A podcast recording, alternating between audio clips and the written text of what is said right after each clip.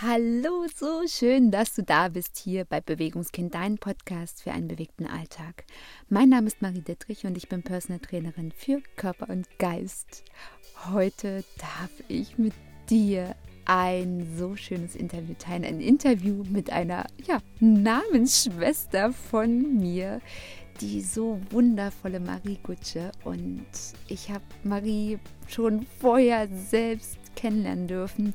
Du darfst dir vorstellen, wir haben uns getroffen, so Blind Date-artig und ja, wir haben uns an einer Brücke in Leipzig getroffen und sind danach durch einen großen Park gelaufen und haben uns einfach so total entspannt kennengelernt. Und die gesamte Zeit über sind wir gegangen und ja, ich, ich hatte die ganze Zeit irgendwie gefühlt ein Grinsen im Gesicht, quasi Muskelkater vom Lachen im Anschluss. Und das war einfach, einfach so berührend und es hat sich so richtig angefühlt. Und genau deswegen freut es mich noch mehr, mit dir heute dieses Interview teilen zu dürfen.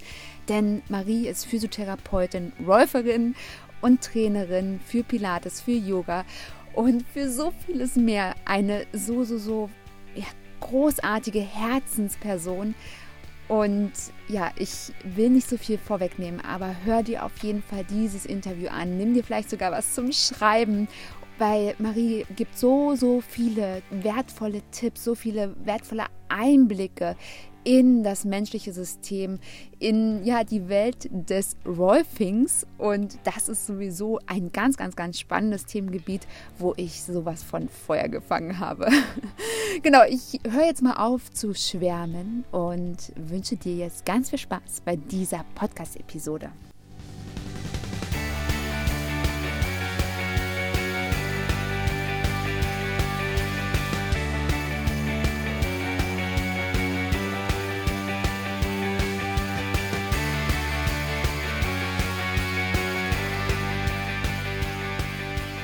Lieben, heute habe ich wieder eine wunderwundervolle Frau im Interview und ich grüße die Marie, meine Namensvetterin und äh, freue mich so sehr, dass du da bist. Hallo Marie.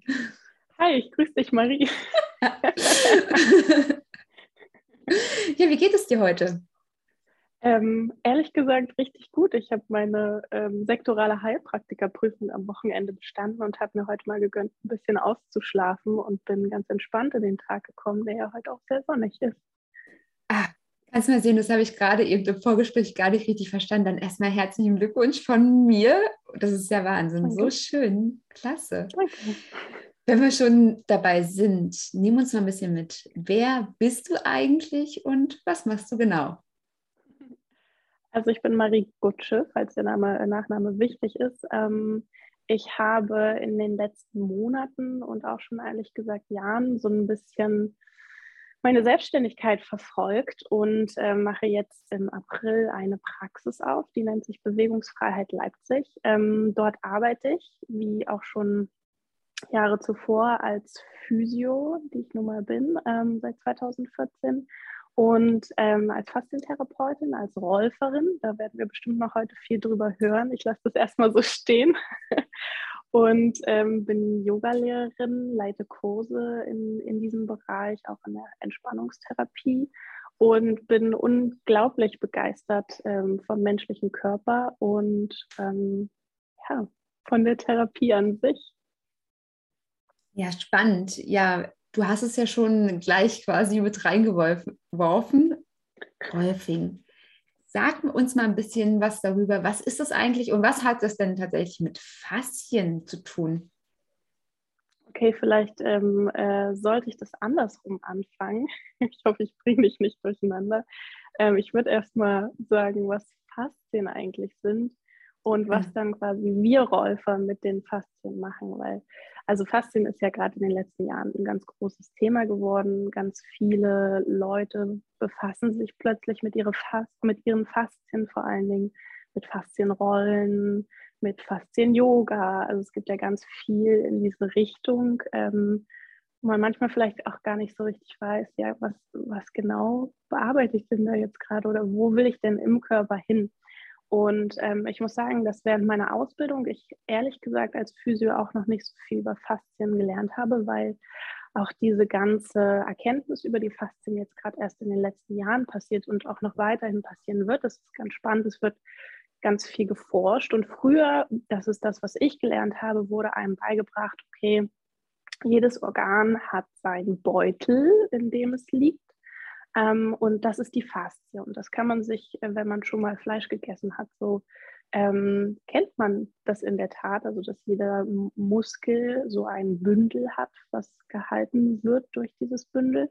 Das sind diese schimmrigen, durchsichtigen Häute, die quasi die einzelnen Bereiche voneinander trennen. Das ist aber nicht alles in der Tat. Also das war früher diese engere Definition von Faszien und heutzutage weiß man, dass eigentlich alles Bindegewebe, was wir im Körper haben. Also es ist ein Bereich sozusagen von den Geweben, die wir haben, ähm, Muskelgewebe, aber auch Bindegewebe, dass das in der Tat alles Faszien sind. Das heißt nicht nur, der Muskel hat eine Umhüllung, das ist die Faszie, sondern bis zum nächsten Organ, was auch immer das dann ist, äh, wenn wir jetzt im Bauchraum sind, dann haben wir auch zum Beispiel unser äh, Herz, unser Gedärme haben alle ähm, eine Faszienhülle, sondern alles dazwischen sind eigentlich auch Faszien. Das heißt, Bindegewebe sagt es ja schön, ähm, das verbindet alles in unserem Körper. Ähm, und wenn man jetzt beispielsweise einen Menschen hätte und man würde alle anderen Organe rausnehmen, ähm,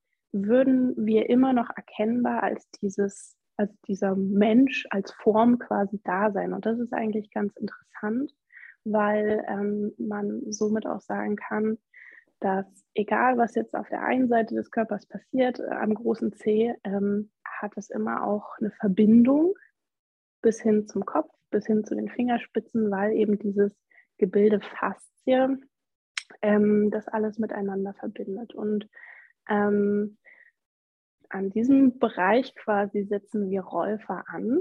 Wir äh, sind so ein bisschen die Spezialisten darin, dieses Gewebe zu bearbeiten. Die Osteopathen gehen ja ein bisschen weiter, gehen zum Beispiel in die Richtung Organe, auch viel mit Knochen. Die Physios sind eher so bei den Muskeln unterwegs und auch ganz viel ähm, sozusagen mit der Bewegung unterwegs. Und wir Räufer sind so ein bisschen im wahrsten Sinne des Wortes ein Bindeglied auch wieder, ähm, dass diese ganzen Sachen miteinander zu verbinden und ähm, damit in der Tat zu arbeiten. Und man kann sich Faszien ähm, vorstellen von der Konsistenz her. Einerseits hat man diese heutigen Sachen, also dass man ähm, wirklich festes Bindegewebe hat, was so eine Art Netz bildet.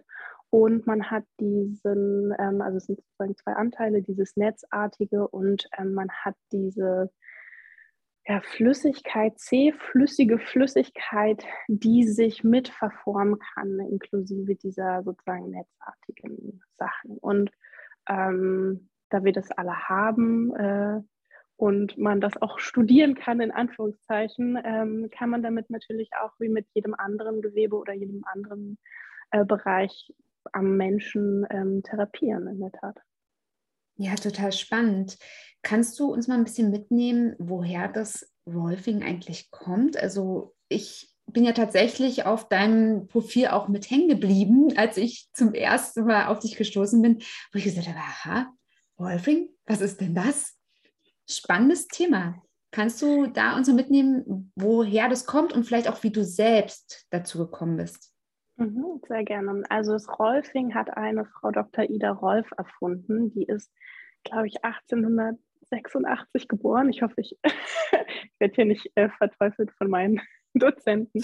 Ähm, die war in den USA mit einer der ersten Frauen, die einen Doktortitel erlangt hat, und zwar im Bereich der Biochemie und hat sich schon in dieser Zeit sehr viel mit ähm, Faszien, also sie hat in den Faszien geforscht. Sie fand es total interessant. Sie war auch Yogalehrerin und ist da so ein bisschen in die humanistische Schiene reingekommen. Also sie hat mit Menschen zusammengearbeitet, auch dem Gründer der Gestalttherapie, was ja eine Körper-Geist-Therapie in einer gewissen Art und Weise ist und ähm, mit dem Feldenkreis, der sozusagen auf dieser Entspannungskörperebene gearbeitet hat und ähm, ist da so ein bisschen eher über Zufall reingekommen, dass sie dann angefangen hat zu behandeln. Ähm, hat diese Behandlungstechnik an den Faszien, sie hat sich sehr viel mit der Schwerkraft auseinandergesetzt, ähm, hat das äh, sehr viele Jahre lang einfach ähm, an ihren Yogaschülern, an Leuten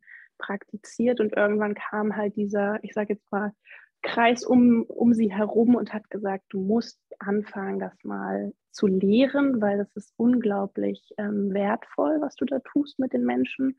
Ähm, und dann hat sie das in so einer Art ähm, Rezept, wir, wir Räufer sagen immer das äh, Rezept äh, getan, so ein bisschen so eine Art Grundrezept. Sie hat nicht oft sehr äh, strikt danach behandelt, aber sie hat das äh, genommen didaktisch, um das Leuten beizubringen und ähm, genau, hat dann quasi mit dieser Zehner-Serie ähm, die, die Grundlage dafür geschaffen, dass wir Räufer mit den zehn Sitzungen den ganzen Körper einmal durchbehandeln. Und irgendjemand in ihrem Umkreis, sie hat es eigentlich strukturelle Integration genannt, was ja, worunter man sich auch nicht so richtig was vorstellen kann. Also es hört sich nett an und es ist letztendlich auch das, was wir Läufer tun. Strukturen, also unsere verschiedenen äh, Gewebe, Körperteile, Organe miteinander, also zu integrieren, dass sie gut miteinander arbeiten können, dass es da keine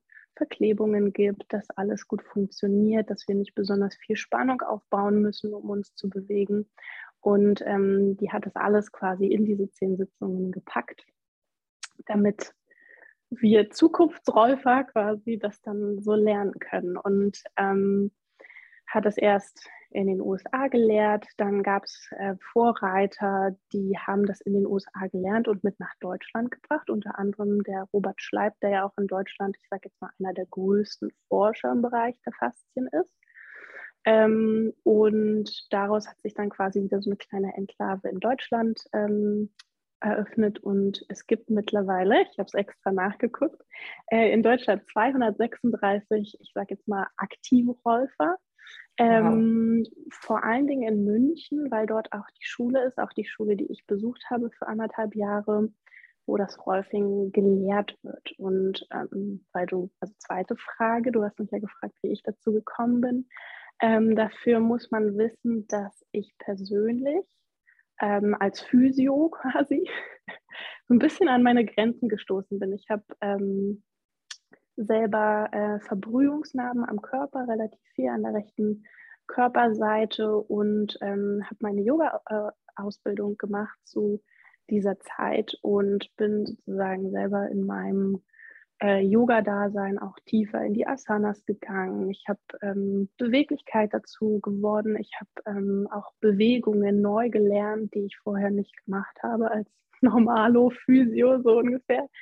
Und ähm, es war dann so, dass ich plötzlich angefangen habe, ähm, krasse Narbenschmerzen zu bekommen, auch bewegungsunabhängig und ähm, lustigerweise hatte ich noch so ganz vage ähm, aus der Ausbildung, unser ähm, Ausbildungsleiter von der Physio hat damals irgendwie so ein bisschen was von ihr, von Ida Rolf erzählt und ihrer Besessenheit ähm, von der Schwerkraft. Und ich hatte bei meinem Hausarzt damals ein kleines äh, Blättchen gesehen, was von meiner äh, jetzigen Räuferin sozusagen war. Und die hat in der Tat, es gibt im Räufing-Bereich noch so ein paar, ich sage jetzt mal, Aussprießungen in andere Richtungen, zum Beispiel, dass man sich mit Narben befasst, dass man sich mit ähm, auch Traumatherapie befasst, also eher so mit der psychischen Schiene, dass man ähm, in Richtung Organe ein bisschen geht und in Richtung Bewegung ein bisschen mehr geht. Und sie hatte eben diese Weiterbildung zur Narbenbehandlung. Ähm, und dann bin ich dort eigentlich erstmal hingegangen, weil ich mir dachte, naja, es gibt halt irgendwie an sich niemanden, der explizit Narben behandelt. Und ich habe mir viel davon versprochen und wurde ehrlich gesagt sogar ähm, übertroffen, meine Erwartungen, was ganz cool war. Ähm, ich habe dann in der Tat elf Behandlungen gemacht, weil diese Narbentherapie an sich immer noch ein bisschen mit reingespielt hat und ähm, war als Physio von dieser Frau, die mich da behandelt hat, so ähm, begeistert und ich habe diese Frau auch bewundert, weil sie an mir und meinem Körper so viel, ähm, auch mit mir zusammen natürlich, aber so viel erreicht hat mit kannst dir die vorstellen, war eine ganz kleine Frau, ganz dünn, und ähm, hat immer nur so ganz kleine Sachen, Bewegungen gemacht an meinem Körper, ein bisschen hier drüber gestrichen, ein bisschen da mal ihre Hände drunter gelegt. Und ähm, ich war sehr offen für diese Therapie auf jeden Fall. Also ich glaube, das muss man auch sein, dass man sagt, okay, no pain, no gain ist vielleicht hier an dieser Stelle nicht angebracht, aber ich als Physio habe selber irgendwie auch immer mal mit dem Ellbogen gearbeitet und dann auch wirklich bis zur Schmerzgrenze und diese kleine Frau, die da immer so rumtänzelte, ähm, hat so viel an meinem Körper bewirkt mit so wenig, ich sage jetzt mal, Kraftanstrengung. Das hat mich ähm, sehr beeindruckt und irgendwann so in den letzten Sessions hat sie schon gesagt, ach, du machst deine Yogalehrerausbildung, ach, du bist Physio. Wir haben auch sehr viel immer ähm, über die Faszien geredet. Sie hat mir sehr viel schon beigebracht, weil ich auch einfach super interessiert war, weil mir das ja vorher niemand so richtig beigebracht hat. Ich aber auch schon gemerkt habe, oder es ist eine Sache, die mache ich auch an Patienten.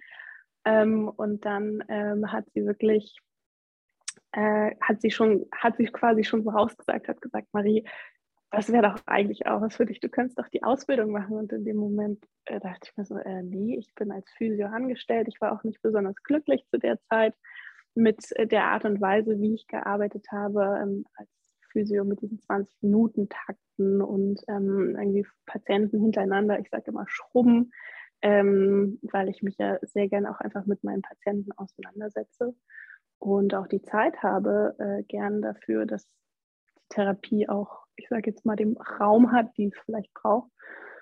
Und letztendlich hatte diese Frau aber auch recht.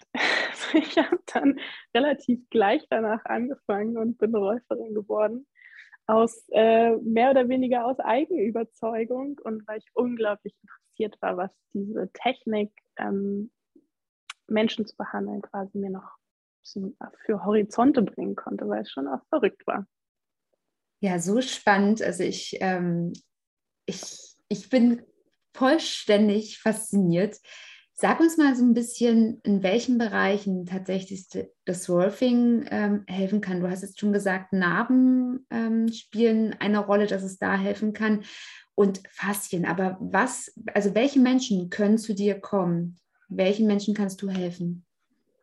Also es ist ganz grundsätzlich so, dass es fast keine Sachen gibt, mit denen man nicht zum Räufer kommen kann. Und ich werde auch gleich quasi erzählen, wieso. Ähm, was das Rolfing an sich macht, ähm, ist, den Körper ähm, so einmal durchzubehandeln, dass die Auseinandersetzung mit der Schwerkraft erleichtert wird. Das heißt, wir haben ja die Schwerkraft, wir müssen uns in Anführungszeichen gegen die Schwerkraft aufrichten. Und das bedarf einer gewissen Kraft unserer Muskulatur, uns auszubalancieren.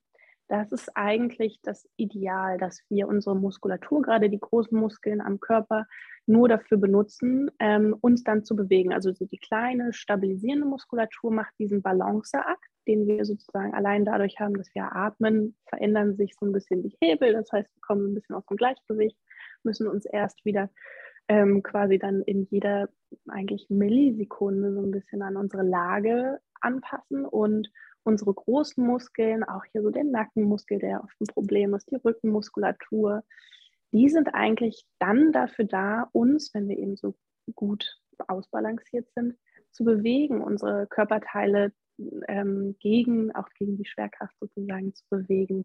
Und oftmals ist es leider so, auch ähm, wegen unserer Gestaltung des Alltags, auch ähm, die Art und Weise, wie wir ähm, Bewegungsmuster gelernt haben. Wir gucken uns ja sehr viel von unserer ähm, Umgebung auch ab, von unseren Eltern. Die Bewegungsmuster übernehmen wir.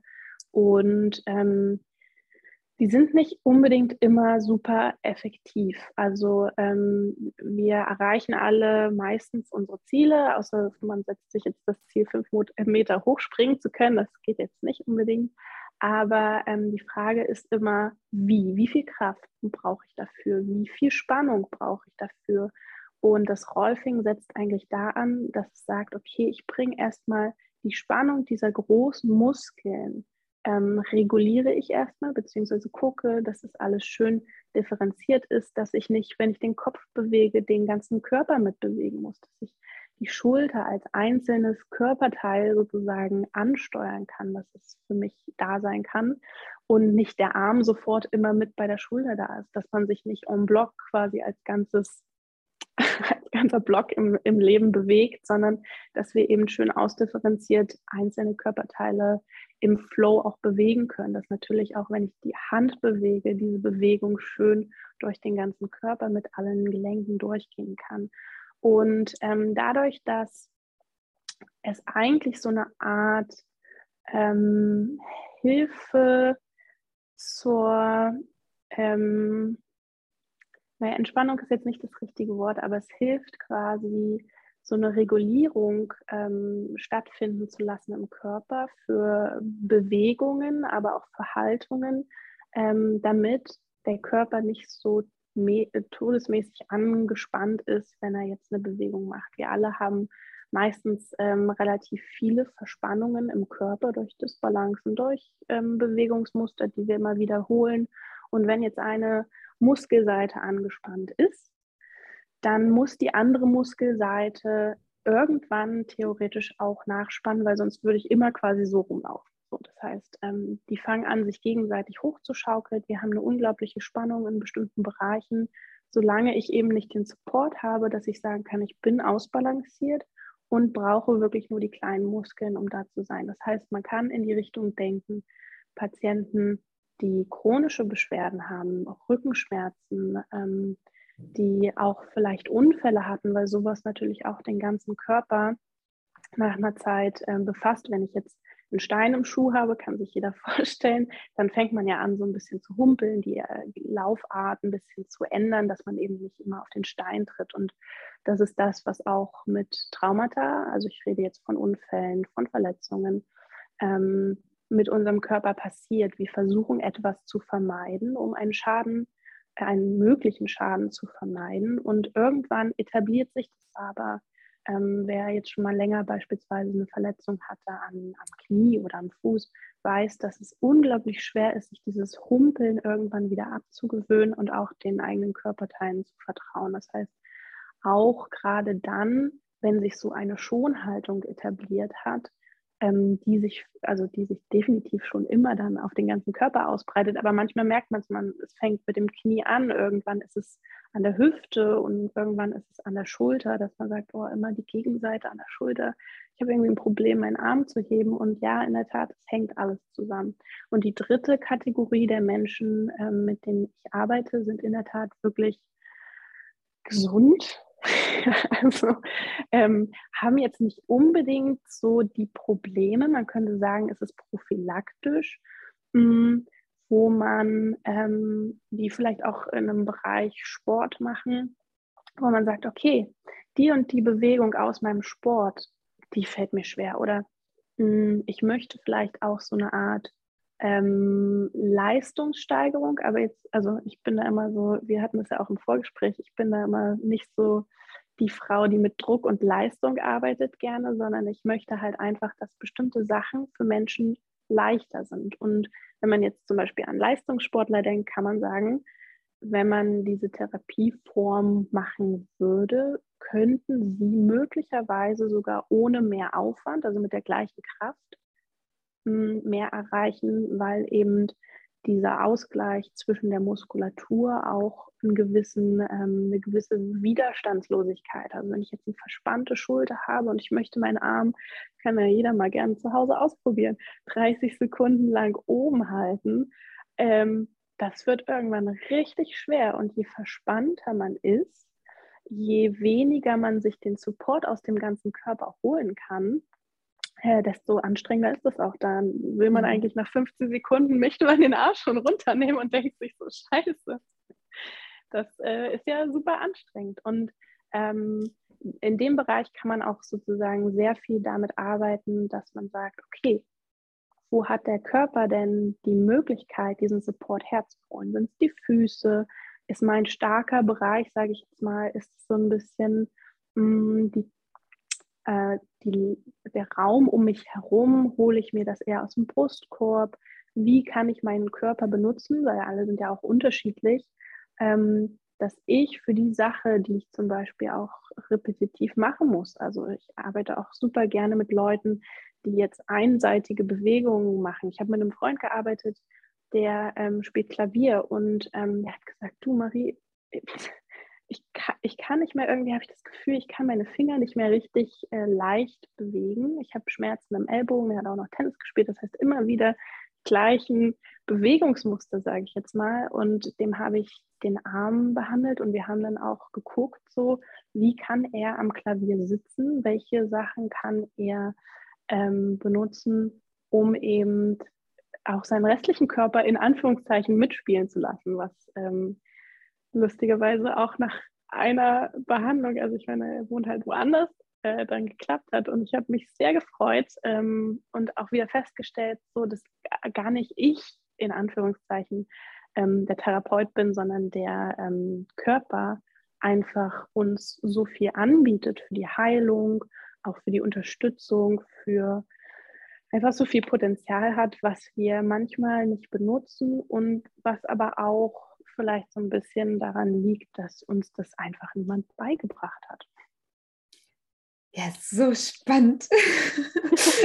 ich liebe ja auch dieses, dieses Bild oder ich benutze es auch so, so gerne, dass der Körper ja die ganze Zeit mit uns kommuniziert und ja ganz viele Dinge uns immer wieder sagt und wir vielleicht ein Stück weit lernen dürfen, ja, diese, diese Vokabeln dieser Kommunikation zu verstehen, zu lernen, was er uns sagen möchte, vielleicht auch ja, diese, diese Angebote vielleicht auch erstmal überhaupt wahrzunehmen. Hat sich denn für dich selbst etwas verändert mit den Wolfing, vielleicht aber auch schon vorher in Bezug mit deiner eigenen Kommunikation mit deinem Körper? Uiuiuiui, ui, ui, auf jeden Fall. also ähm, um nochmal auf die, auf die Geschichte quasi von mir zurückzukommen, ähm, mit den Verbrennungsnarben. Ich habe ähm, da erstmal auch verstanden, also ich hatte auch davor als Physio, sage ich jetzt mal, immer mal Rückenschmerzen.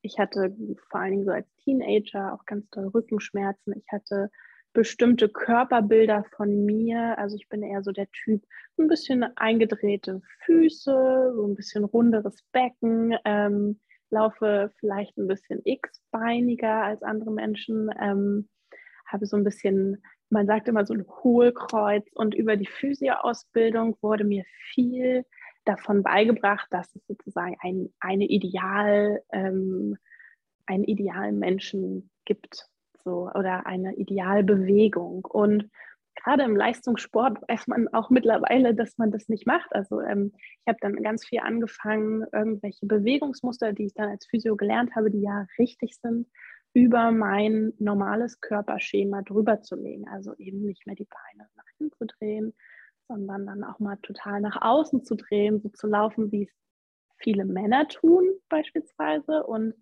ähm, auch da hört man vielleicht schon raus, dass dieses Körperschema ähm, sich bei mir unglaublich geändert hat. Ähm, es gibt viele Patienten, die ich auch habe, die sagen, oh, ich habe so ein schlimmes Hohlkreuz und der Arzt hat mir das gesagt und die stehen da und die haben in Wirklichkeit, also wir reden bei Hohlkreuz also um eine Kurve, die quasi nach vorne in Richtung Bauch geht. Ähm, und die standen da und die Lendenwirbelsäule war in Wirklichkeit total gerade.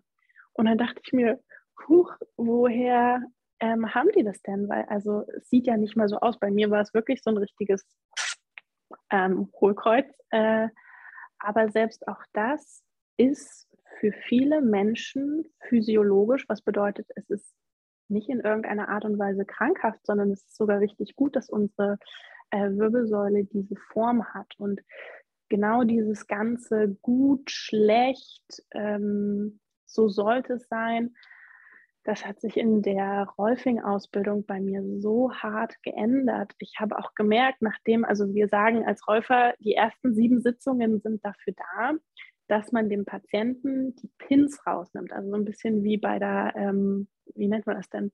Ähm, na, entweder im, im Näherbereich weiß man das, da, da pinnt man ja Sachen ab, dass die sozusagen halten.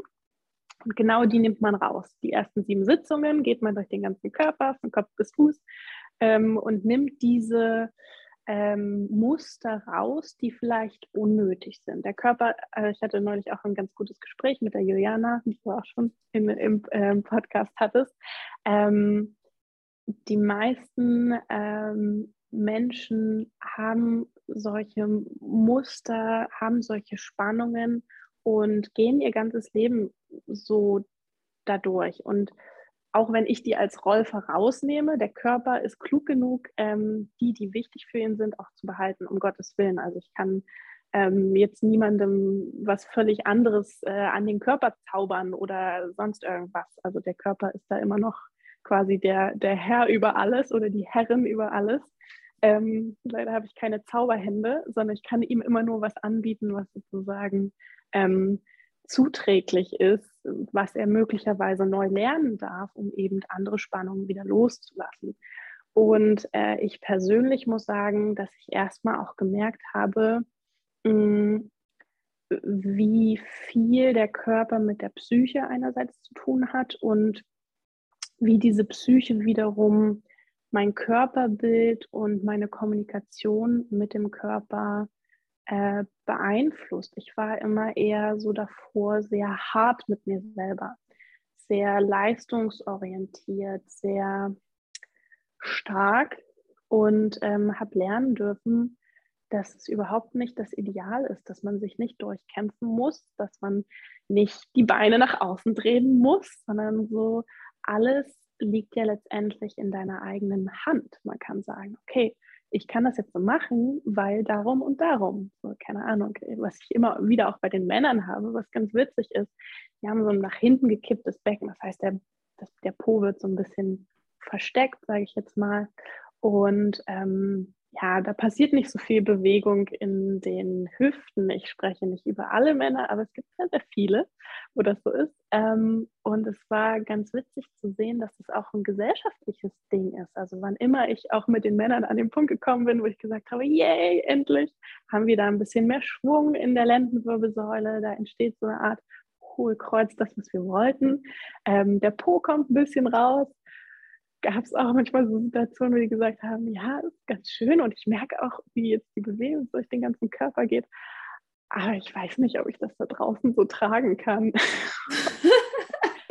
da muss man ja auch sagen, super verständlich. Also es gibt einfach auch gesellschaftliche ähm, ja, Gruppendynamiken, wo man sagen muss, das beeinflusst auch den ganzen Körper. Also wenn ich jetzt immer mit Sportlern rumhänge, wäre es ja ähm, total komisch, äh, wenn ich mich auch irgendwie, keine Ahnung, zwischendurch, wenn ich mal rumstehe, weiß nicht, mich dehne oder sonst irgendwelche Bewegungen machen. Also so diese Gruppenverteilung und auch die Menschen, mit denen ich mich umgebe, haben natürlich auch einen Einfluss. So, wenn wir uns irgendwie mal schreiben oder Videos hin und her schicken, ist es total äh, natürlich, dass wir irgendwie mit dem Hula-Hoop-Reifen dastehen und sonst irgendwas. Also, weißt du, Andererseits, wenn ich jetzt ähm, mich mit BWL, äh, BWLern treffen würde und ich hätte meine äh, Leggings an und äh, würde mit so einem Crop Top rumlaufen, was ja im Sportlerbereich oder im, im Therapiebereich irgendwie ganz normal ist, dann würden die mich auch super dumm angucken. Schon allein auch die Sachen, wie bewege ich mich, wie gebe ich mich, das hat alles einen Einfluss. Und das ist auch eine schöne Sache, mh, hm, die immer in der Therapieform mit integriert ist, dass man eben nicht nur guckt, okay, der Körper, was hat er für ein Potenzial, sondern auch um zu gucken, hm, was ist denn das, wie ich mich immer bewege und was sind denn vielleicht auch einfach mal die Gründe, warum? Also warum ziehe ich denn mein Becken ein? Kann ich mir erlauben, das mal anders zu machen? Kann ich den Leuten das um mich herum zutrauen, dass ich mich anders bewege, dass ich mich anders gebe, dass ich mich anders wahrnehme? Denn das habe ich noch rausgelassen, unser ähm, Fasziennetz, unser Faszienorgan, sage ich jetzt mal, ähm, ist ja ganz krass auch dafür da, einfach wahrzunehmen, ähm, unsere Stellung im Raum wahrzunehmen, die Spannungen wahrzunehmen ähm, unsere Form wahrzunehmen. Allein, ähm, wenn wir die Augen schließen, du kannst gerne mal mitmachen, haben wir immer noch ein Gefühl, wo sind unsere Körperteile. Und wenn du vielleicht ein bisschen, ich gehe jetzt mal in Richtung Brustkorb, so spür mal in Richtung äh, deines Herzens. Ähm, normalerweise kannst du auch deine Atmung mit dafür benutzen, diesen Raum einfach mal ähm, zu erkunden. Normalerweise haben wir sogar ein Gefühl für die Räumlichkeit unseres Brustkorbs. Vielleicht merken wir sogar so ein bisschen, oh, da ist mein Herz, weil das pumpt und es gibt andere Bereiche, die sich nicht bewegen. Ich bin nach vorne hin so und so weit ausgebreitet und nach hinten hin nehme ich auch Platz ein und zu den Seiten habe ich Platz. Ähm, und diese Räumlichkeit, diese Dreidimensionalität, dieses Gefühl für Ganzheit, wovon wir immer reden, ähm, das kommt in Wirklichkeit und wird auch in Wirklichkeit nur durch die Faszien ähm, erlebbar. Ich kann gerne die Augen wieder öffnen. So dieses, ähm, dieses Gefühl wirklich, ich habe einen Körper, der Raum hat, der Raum einnimmt, der sich, äh, der eine Beziehung eingeht mit der Umwelt. Das ist quasi die Leistung unseres Fasziennetzes. Und weil du das vorhin gesagt hast, dass äh, im Vorgespräch, dass deine Mädels ähm, auch vielleicht immer mal von dir so ein bisschen genervt sind. Ich glaube, meine Patienten sind es auch über. Ähm, da gibt es auch lustige Anekdoten, aber ähm, dass ich dann immer frage, und wie fühlt es sich jetzt an? und die denken sich manchmal so, ja, wie soll es sich jetzt anfühlen? Du hast ja jetzt gearbeitet und aber es geht da wirklich auch darum, quasi dieses Gefühl für den eigenen Körper ähm, einfach mal auch wieder aufzuwecken, weil wir oftmals einfach im Alltag einerseits gar nicht die Zeit haben und vielleicht auch manchmal gar nicht darauf kommen, weil wir uns jetzt nicht so mit unserem Körper auseinandersetzen, dass wir, selbst wenn wir die Augen schließen und das Ganze drumherum mal weglassen, wirklich die Kapazität haben oder einfach auch ein unglaubliches Universum in uns drin haben, mit dem wir arbeiten können, was gar nichts mit der Außenwelt zu tun hat, so ungefähr. Ja. ja, so spannend und gleichzeitig auch so greifbar. Also ich glaube, die Darstellung, die du, die du jetzt gerade uns gegeben hast, die ja, kann jeder spüren, die kann jeder übertragen auf das eigene System.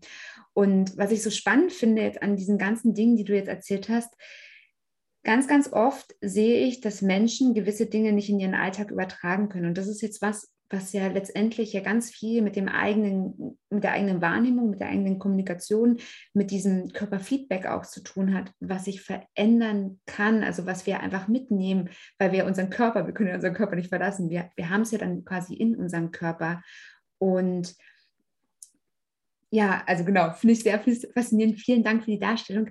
Magst du vielleicht noch mal ein bisschen darauf eingehen, wie ja sich vielleicht ein potenzielle Kundin, ein potenzieller Kunde oder Patient sich das vorstellen kann? Also wie, wie arbeitest du? Mhm. Was, was sind so letztendlich die Vorgehensweisen einer ersten Sitzung? Genau. Also ähm, wenn man das sich jetzt vorstellt, man hat sich bei mir gemeldet und wir äh, sind uns darüber einig geworden, wann wir uns treffen, ähm, ist es so, dass ich ähm, normalerweise äh, auch bei jeder ähm, Sitzung, die ich gebe, einen kleinen Befund mache. Der fällt nicht immer gleich aus. Was eigentlich immer ist, ist, dass ich mir einerseits anhöre, wo sind die Beschwerden. Also wenn es jetzt ein zweiter ist, sorry dafür, aber dann höre ich mir auch immer an, was hat sich verändert. Gibt es was, was hinterher aufgefallen ist? Ähm, und ähm, mache so ein bisschen auch eine Anamnese in die Richtung, wie ist denn der Alltag?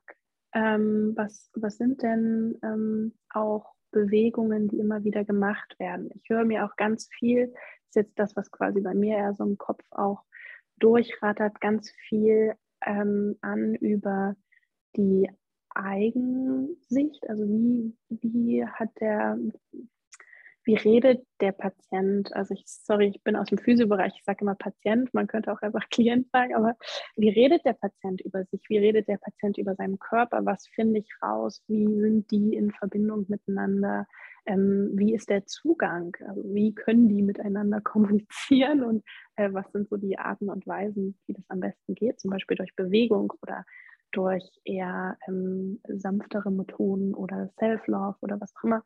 Ähm, und dann lasse ich grundsätzlich die Patienten sich eigentlich einmal hinstellen, dass ich mir angucke, wirklich, ich sage jetzt mal rein, ähm, biomechanisch, wie steht der Körper in der Schwerkraft? Welche Körperteile ordnen sich wie ein? Gibt es da Veränderungen? Ähm, ich arbeite da auch gerne mit, mit Fotos, weil es manchmal greifbarer ist für den Patienten. Ähm, wann immer die das wollen, mache ich das quasi durch die ganze gesamte Behandlung, dass man auch gucken kann, okay, wie war es vor dem ersten Mal und wie ist es dann nach dem zehnten Mal. Und ähm, was ich mir auch immer angucke, ist das Laufen, ähm, weil das quasi so eine Leistung des Körpers ist, wo wir, ohne dass wir jetzt viel darüber nachdenken, wirklich den ganzen Körper benutzen. Ich sehe dann auch, wie die Leute orientiert sind, wie sie ihre, ähm, ihre Sinnesorgane dafür benutzen, sich zu bewegen, was ihre Bewegungsgewohnheiten sind. Und dann ähm, normalerweise habe ich dann immer schon meinen kleinen, meinen kleinen Plan. Ähm, es ist so, dass jede Session immer so ein bisschen so eine Überschrift hat. Zum Beispiel die erste, weil du jetzt explizit nach der gefragt hast. Da geht es in der Tat um den Atem. Geht es so ein bisschen um den Oberkörper, die Atmung, wie frei oder nicht frei die ist. Und dann fange ich meistens an. Der Patient legt sich in der ersten Therapiesitzung auf den Rücken. Und ähm, dann fange ich in der, äh, in der Tat an, in dem Bereich, in dem sozusagen die Session sich abspielt, ähm, mit den Händen meistens, manchmal auch wirklich mit den Ellbogen, aber natürlich nur liebenswert, ähm, zu arbeiten. Und ich sage immer, die nett auseinanderzunehmen. Also, dass ich wirklich sage, okay, ich gehe jetzt an den Muskel, der darf ähm, gut gleiten oder vorbeigleiten an dem Muskel. Und ähm, manchmal muss mir der Patient helfen. Also manchmal ähm, sage ich dann beispielsweise, heb doch mal bitte deinen Arm und dann arbeiten wir sozusagen gemeinsam ähm, an dieser Sache. Manchmal kann man ähm, wirklich ganz entspannt liegen. Es gibt auch viele Leute, die gerne einschlafen dabei, was ich super schön finde, weil ähm, ich behandle 90 Minuten und ähm, eine Sache, wo man ähm, sagen kann, dass einerseits die Selbstheilungskräfte besser funktionieren und andererseits aber auch Lernen erstmal so richtig möglich ist, ist in der Parasympathiko-Stimmung. Also das heißt, wenn unser Nervensystem runterfährt, wir im Parasympathikus arbeiten, also in unserem Nervensystem, was so für Entspannung, Ruhe, Genießen, Gemeinschaftlichkeit, ähm, wie nennt man das auf Deutsch? Verdauung, sorry. ähm, Verdauung äh, unterwegs ist, wo wirklich die Blutgefäße weit gestellt werden können, wo man sozusagen wirklich eine Ruhe hat. Ähm, und wenn Patienten einschlafen oder so in einem Zustand sind dazwischen, ist es eigentlich perfekt, weil dann weiß ich, also auch so Bauchgeräusche oder immer tiefer schlucken oder gähnen oder so, dann weiß ich, okay, wir sind jetzt genau da, wo wir ankommen wollen, nämlich in so einem Ruhezustand, dem Körper erstmal zu vermitteln, du bist hier sicher, du kannst hier dich wohlfühlen und dann ähm, wird quasi gearbeitet. Die meisten berichten auch in der Tat, dass es äh, zwei Arten und Weisen gibt, wie sie sich danach fühlen. Entweder sind total energetisiert und wollen sich sofort bewegen und haben irgendwie noch Kapazitäten. Und oftmals ist es aber auch so, dadurch, dass eben unser Fasziennetz ja nicht nur diese Verbindung von allem ist, sondern auch quasi Informationen gibt an unser System, ähm, auch durch dieses Runterfahren vom Nervensystem ähm, die besonders müde und schlafen dann auch besonders tief an dem Abend. Und ähm, in den letzten drei Sitzungen, also es wird immer ein bisschen aktiver auch, geht es dann eher so in die Richtung, okay, wir haben jetzt bis zur siebten Sitzung die und die Sachen strukturell und auch vielleicht ähm, von der Einordnung her schaffen können. Und wie kann ich dem Körper helfen, dass wenn wir jetzt in die Dynamik gehen, zum Beispiel typische Bewegungen machen oder sitzen oder ähm, bestimmte Sachen, die sich halt über die Zeit entwickelt haben, wie bei den Männern manchmal das, ähm, das Becken kippen, wie ähm, können wir jetzt da rangehen und diese Bewegung, dieses Erreichte in Anführungszeichen integrieren? Wie kann der Körper quasi davon profitieren, auch im Alltag? Ich hatte ja schon gesagt, der Körper nimmt immer nur das, was er auch freiwillig nehmen kann, weil es eben besser ist als sein Muster oder halt effektiver ist ähm, und effizienter auch funktioniert. Ähm, und in dem Bereich ist es auch oft so, in der 8, 9 und 10, dass man dieses, ähm, diesen Bereich, den man vielleicht bis dahin erreicht hat, zusammen auch wieder so ein bisschen hinter sich lässt und sagt, okay, das ist schön und gut, aber es muss eben wirklich für den Körper übernehmbar sein und wir müssen gucken, ähm, selbst wenn es dann so ein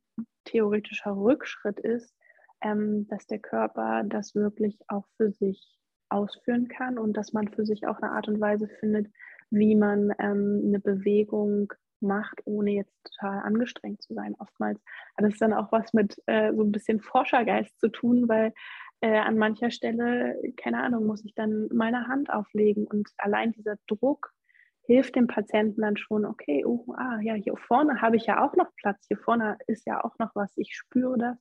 Und dann ähm, kann er plötzlich den Arm heben, ohne dass der komplette Rücken mit anspannt oder, weiß ich nicht, die Bauchmuskulatur oder die Halsmuskulatur total in, ähm, in den Work-Modus kommt. Und ähm, das macht dann auch in der Tat ähm, mit dem Patienten richtig Spaß, auch so Bilder und ähm, Bewegungen zu finden, wie man das Ganze integrieren kann, wie es für sie greifbar und erlebbar wird, dass sie wirklich sagen können, okay, das ist jetzt das, was mein Körper vielleicht so strukturell erreicht hat. Und das ist das, was ich auch so ähm, innerlich erreicht habe, dass ich mir eben vorstellen kann, auch eine ganz, ganz geile Geschichte, die mir persönlich auch sehr geholfen hat mit meinem Nacken, weil ich immer so ein bisschen vom Kopf her äh, verspannt bin. Ähm, kannst gern wieder mitmachen. Es wird jetzt heute eine richtige Mitmachfolge. Ja.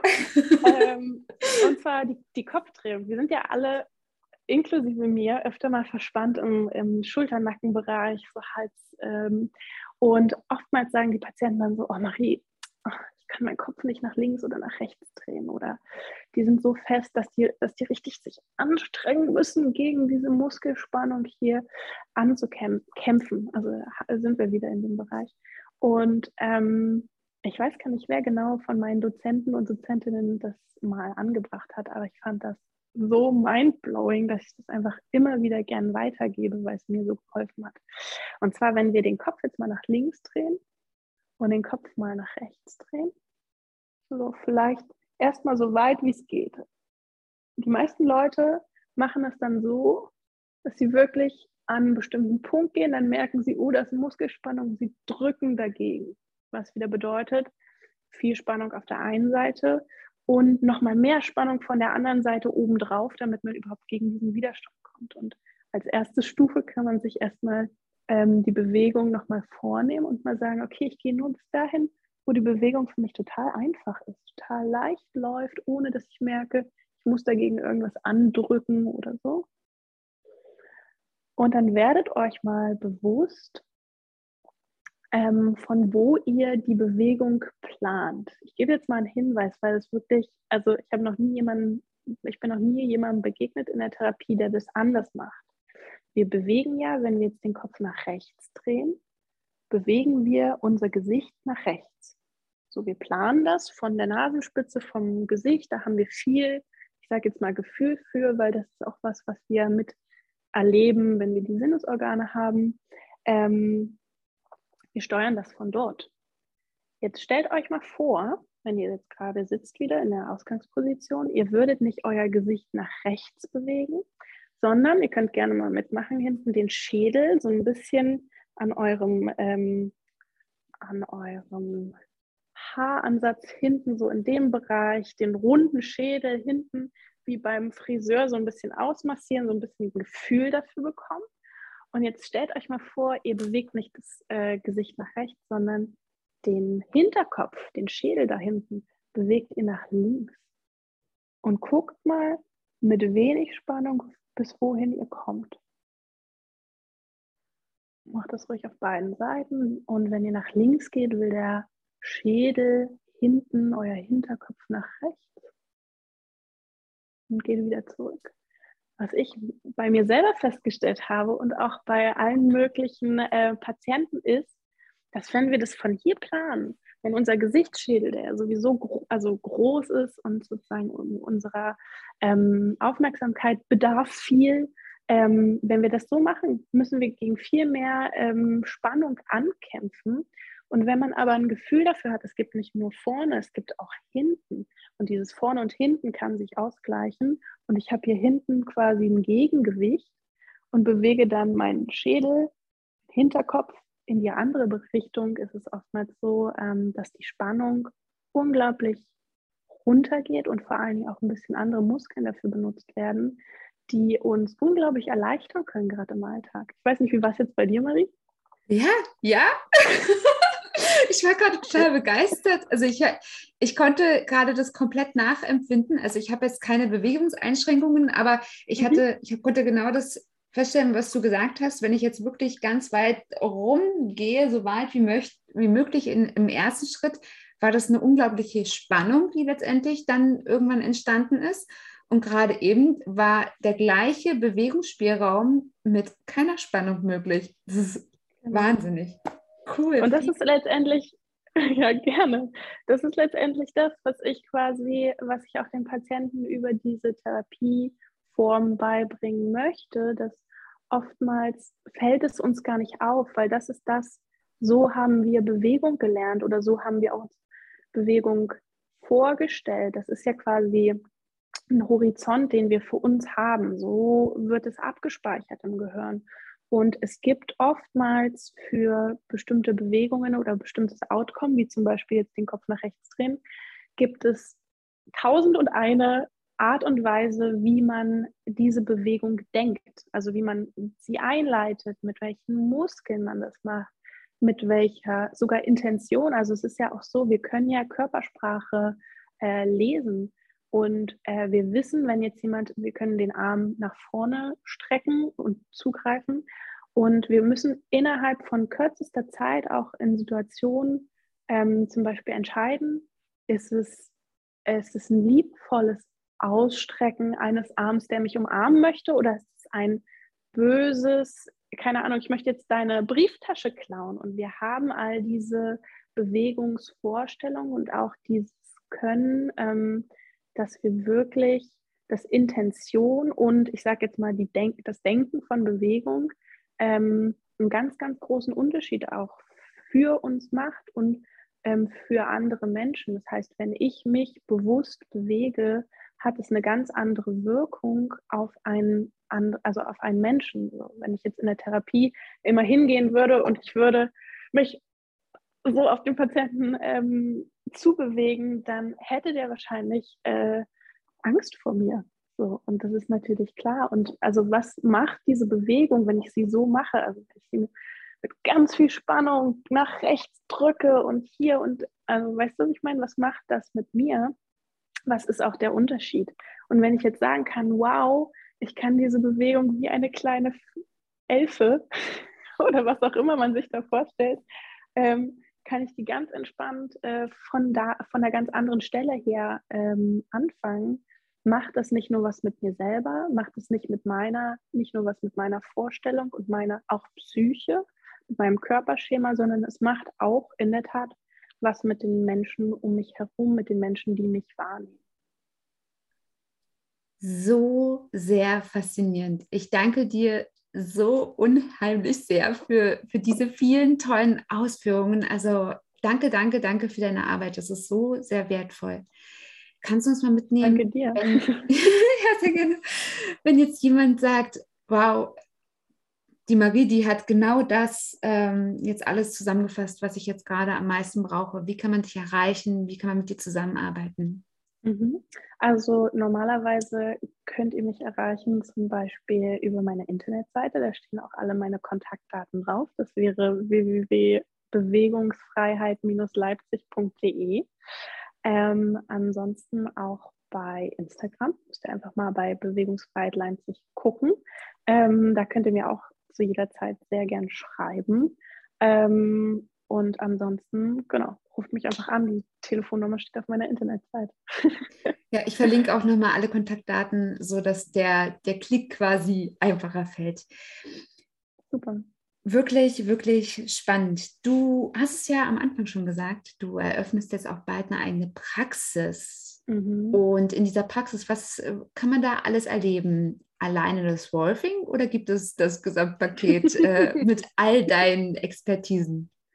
Ähm, in der Tat, äh, dadurch, dass ich jetzt meinen sektoralen Heilpraktiker ähm, bestanden habe, wird sich das noch ein bisschen ausbreiten. Also grundsätzlich werde ich vor allen Dingen helfen in der Praxis, weil das mein Bereich ist, in dem ich gerade super ähm, gerne auch einfach behandle. Ich muss sagen, von der Physio habe ich so ein bisschen einen Schritt zurückgenommen. Ich gebe gerne auch äh, Massagen, so ist es nicht. Also auch das kann man bei mir machen. Ähm, ich arbeite auch super gerne eins zu eins mit Patientinnen. ich habe ähm, schon auch äh, Freundinnen begleitet, zum Beispiel in ihrer Schwangerschaft, weil ich eben mit dem, mit dem Yoga, mit der Physio, mit dem Rolfing und mit den Entspannungstechniken quasi sehr viele Möglichkeiten habe, ähm, zu unterstützen, auch so ein Selbstbewusstsein zu schaffen. Und ähm, bin da auch für meine Yoga-Schülerinnen, also ich gebe auch Yogakurse, aber auch Pilates und so ein bisschen, ich wurde jetzt viel gefragt in die Richtung, ach Marie, du, du tanzt immer so gerne, und kann, kannst du das nicht mal in einen äh, Kurs einbauen? Auch den werde ich anbieten. Also guck mal auf meine Seite, ähm, weil ich so ein bisschen auch aus dem Aerobic komme und das nie lehren konnte. Und ähm, da werde ich mir was Cooles ausdenken in diese Richtung. Und ähm, genau, ähm, ja, werde auch als äh, Heilpraktikerin für äh, beschränkt auf den Bereich Physiotherapie tätig. Das heißt, da ganz, ganz nett ist, ist, dass ich ähm, jetzt eben der Erstkontakt sein kann. Das heißt, wenn jemand normalerweise Beschwerden hat, geht er zum Arzt, holt sich ein Rezept für die Physiotherapie und geht dann zu einer Physiotherapie. Ich habe keine Kassenzulassung, also ich will auch nicht ähm, physiotherapeutisch jetzt unbedingt in die Krankenkassen oder sonst irgendwas rangehen, sondern es ist so, man kann quasi zu mir kommen. Ich darf wie ein Arzt eine Diagnose stellen in meinem Bereich, also in dem orthopädischen, physiotherapeutischen Bereich sozusagen bin ich sicher und geprüft, dass ich auch niemandem was antue. Und ähm, dann kann man dieses Rezept natürlich bei mir auch gerne einlösen. Verschicke auch gern weiter. Ich bin da unglaublich offen auch. Ich habe sehr viele tolle Kollegen, die in der Physiotherapie tätig sind und habe da ähm, ein tolles Netz, an das ich auch weiterleiten kann. Und in der Tat wird die Juliana, die neulich auch bei dir mit im Podcast ähm, war, ihr Neurotraining ähm, auch bei mir mit anbieten ähm, und vielleicht auch ein paar Kurse geben. Da bin ich mal ganz gespannt, ähm, wie das so weiterläuft. Ist auch natürlich schwierig, weil man jetzt in den Bereich neu reingeht, muss man erstmal gucken, was will ich eigentlich anbieten, was macht mir Spaß, was wollen die Leute von mir. Aber wirklich der größte Teil, sage ich jetzt mal, wird ähm, dieser Rolfing-Bereich. Und es ist auch so, dass jetzt mittlerweile viele Leute, die beim Rolfing, also ich behandle auch jetzt schon, auch ohne Praxis, ich habe einen ähm, Arbeitsraum, in dem ich ähm, behandle, aber auch viele Leute sagen, du, das hat mir so gut getan, auch ähm, diese, diese Entspannung für meinen Alltag. Ich komme noch regelmäßig immer mal so ein, zweimal im Monat zu dir und wir gucken, dass wir entweder eine Massage machen oder ein bisschen Rolfing oder so in die Richtung gehen, zu gucken, einfach, was ist jetzt aktuell, was brauche ich jetzt ähm, und wie kann mir die Marie dabei helfen. So, so spannend. Liebe Marie, ich habe immer zum Abschluss zwei letzte Fragen und da würde ich jetzt gerne nochmal einsteigen. Die erste Frage, wenn du etwas verändern könntest und du hättest keine Einschränkungen, also keine finanziellen Einschränkungen, keine zeitlichen Einschränkungen, alles ist möglich, was würdest du für dich und für die Welt ändern? Uiuiui. Ich würde uns auf jeden Fall, also ich bin eine überzeugte Entspannungstherapeutin und ich würde uns auf jeden Fall mehr Zeit beschaffen, also oder würde quasi jedem das gönnen, dass er sich mehr, er oder sie sich mehr Zeit nehmen kann für sich selber, sowohl in Stille als auch in äh, Aktion, ähm, um einfach das Leben genießen zu können. Mehr Stunden mit den lieben Menschen, die wir um uns haben, mehr Stunden, die wir wirklich genießen, weil wir sind alle auf dieser Welt und haben alle so unglaublich viel Potenzial und Dinge, die schön sind, Dinge, die wir genießen könnten und haben oftmals oder nehmen uns oftmals nicht die Zeit, das Leben auch wirklich auszukosten. Und ich würde ganz grundsätzlich sagen, also 40-Stunden-Woche finde ich völlig bescheuert. Ich. Gehen wir doch alle mal auf auf 15 Stunden oder weniger runter. Also auch so in die Richtung bedingungsloses Grundeinkommen. Ich wäre sofort dabei. Also ich melde mich jetzt auch mal. genau. Ja, ja, so schön. Dankeschön dafür. Kommen wir zur letzten Frage. Stell dir einmal vor, du bist wundervoll alt geworden. Du konntest dein Leben genau so genießen, wie du es dir vorstellst und bist sehr glücklich und alt und bist jetzt so im letzten Abschnitt deines Lebens. Und vielleicht hast du sogar Geburtstag und ich komme jetzt zu dir und habe ein ganz, ganz dickes Buch, das Buch deines Lebens. Und dieses Buch hat noch keinen Titel. Welchen Titel würdest du diesem Buch aus heutiger Sicht geben? Hoi, hoi, hoi. Auf die Frage war ich nicht vorbereitet, aber ähm, ich würde es nennen, eine verrückte und wunderschöne Reise zu mir selbst. Ach, so schön. also wirklich. Ich glaube, der Titel passt auch jetzt schon und ich bin mal gespannt, was ich dann äh, vielleicht, äh, ich würde mir wünschen, Marie, dass du zu meinem 80., 85. Geburtstag kommst und Kein Problem. genau diese Frage nochmal stellst und ich bin ganz gespannt, ob ich das dann auch immer noch sagen würde. Aber ich denke schon. Ah, so schön. Also ich weiß nicht, ob du es an meinem Gesicht ablesen konntest. Also ich habe hier die ganze Zeit nur gefeiert. Ich habe also so, so, so spannend und ja, danke für deine Arbeit, für, für dich insgesamt. Ich äh, bin jeden, jedes Mal so dankbar, wenn wir irgendwie in Kontakt sind, dass wir uns tatsächlich kennenlernen durften, dass, ähm, dass diese Verbindung existiert und ja, vielen Dank für deine Zeit und für dieses so schöne Interview. Danke, danke, danke. Sehr, sehr, sehr gerne und ich danke dir auch, dass du Kontakt zu mir aufgenommen hast. Sonst wäre das ja gar nicht entstanden, wenn du nicht so mutig gewesen wärst und einfach gesagt hättest, ach, diese Frau möchte ich mal kennenlernen. Und ich finde es auch einfach einen so schönen Austausch zwischen uns beiden. Und wie gesagt, ich freue mich, wenn du dann zu meinem 85. Geburtstag kommst und mich diese Frage nochmal stellst. Ich, ich werde es mir in den Kalender vormerken. Sehr gut, Marie. Herzlich willkommen zurück. Ich bin sowas von gespannt, was du alles aus dieser Podcast-Episode für dich mitgenommen hast. Mich hat Marie in so vielen Hinsichten inspiriert und ja, jedes Gespräch mit ihr hat in mir so ein Gefühl von Glück ausgelöst.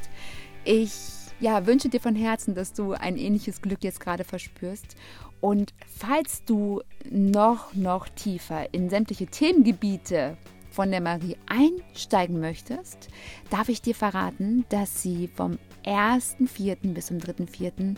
die Eröffnung ihrer eigenen Physiotherapiepraxis feiert. Falls du an diesem Wochenende noch nichts vorhast, dann schau mal in die Shownotes. Hier wirst du den Link zu dieser Veranstaltung finden und an diesem Wochenende werden ganz viele Vorträge und Kurse stattfinden von verschiedenen Frauen, die ja ganz, ganz viel Power und Bewegung mit in dieses Wochenende bringen. Und ich darf dir verraten, ich werde auch da sein. Also, falls du doppelte Magie-Power einmal genießen möchtest, dann schau gerne zu diesem Event vorbei wenn du bis zum nächsten Wochenende noch nicht warten kannst oder vielleicht auch in diesem Wochenende schon was vorhast und die Marie trotzdem etwas näher kennenlernen möchtest, vielleicht sogar mit ihr zusammenarbeiten möchtest, dann schau gerne mal in die Shownotes. Hier habe ich natürlich auch zusätzlich alle Kontaktdaten verlinkt und ja, melde dich sehr, sehr gerne bei ihr. Sie ist auf jeden Fall pure Power und Bewegung für Körper und für den Geist. Ich freue mich riesig, wenn du mich daran teilhaben lässt, was du aus dieser Podcast-Episode für dich mitgenommen hast, welche Dinge vielleicht auch ein Teil deines Alltags werden können und wenn wir uns gemeinsam zu diesem Thema austauschen. Denn du weißt ja, der gemeinsame Austausch kann so viel bewirken und ja, voneinander können wir so viel lernen. Des Weiteren freue ich mich riesig, wenn du mir etwas zurückgeben möchtest und mir in deiner Podcast-App eine 5-Sterne-Bewertung da lässt und ein paar ganz liebe Worte darüber, was dieser Podcast für dich bewirkt hat, was meine Arbeit für dich macht. Denn ja, das bringt mich weiter. Das bringt mich so sehr weiter. Mehr Reichweite und mehr Wachstum für mehr Sichtbarkeit in der Welt. Falls deine Podcast-App das nicht hergibt, schau gerne auch zusätzlich in die Shownotes. Dort habe ich einen kleinen Link hinterlegt, wo du deine Rezension auch gern bei Google abgeben kannst. Ich ja, danke dir von Herzen, dass es dich gibt. Ich danke dir für all das, was du mir zurückgibst und freue mich von dir zu hören. Und bis dahin, denke immer daran, du bist so wundervoll und einzigartig und du bist es in deinem Leben wert, gesund und glücklich zu sein. Bleibe bewegt, deine Marie.